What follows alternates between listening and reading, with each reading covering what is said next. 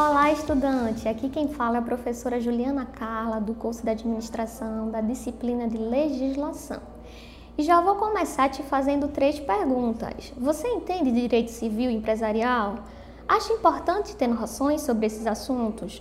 Acredita que a falta de conhecimento pode te colocar em situações complicadas? Então se liga que nesta segunda competência tem muito conteúdo que pode te ajudar. A começar pela teoria dos contratos e suas classificações. E já vou te dar uma dica: os contratos podem ser classificados quanto aos seus efeitos, formação, momentos de sua execução, quanto ao agente, à existência, à forma e quanto ao objetivo.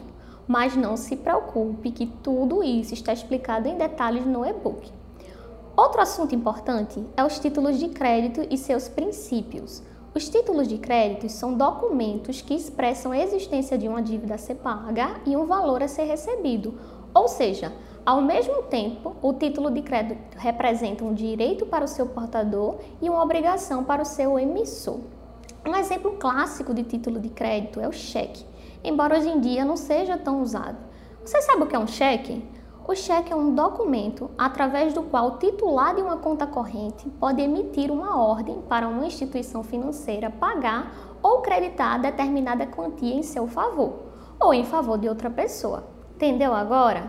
Você também vai aprender sobre a personalidade jurídica das sociedades, as modificações na estrutura das sociedades, o contrato social, a regulamentação e a ordem econômica. Viu só quanta novidade? Então corre para ler o e-book, assistir a videoaula e fazer as atividades da semana. E se você ainda não se inscreveu, se inscreve no nosso canal do YouTube para ter acesso a mais materiais. Acesse o EducaPE, procure o curso na playlist e não esqueça de identificar, de indicar, claro, né, para os seus amigos também. Conhecimento precisa ser compartilhado.